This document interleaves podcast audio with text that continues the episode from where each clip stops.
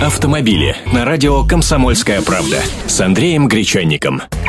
Здравствуйте. Москвичи считают платные парковки отъемом денег, а Яндекс говорит, что они освободили центр столицы от машин. Давайте разбираться.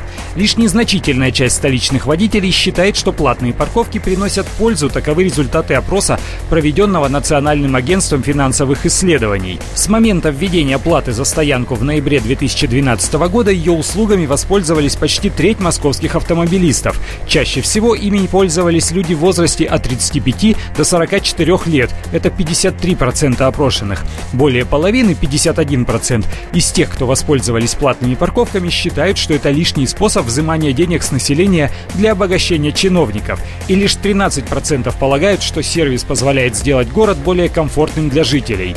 А в это время Яндекс проанализировал февральские показатели дорожного движения в вечерний час пик в разных частях столицы и установил, что введение платной парковки в центре Москвы положительно сказалось на загруженности дорог на всей территории города.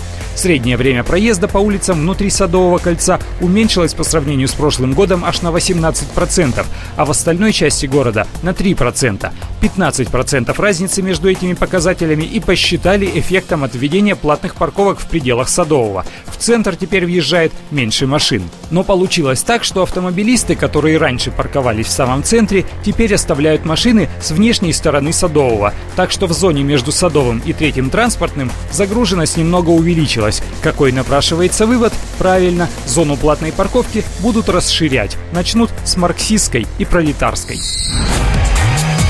Автомобили с Андреем Гречанником.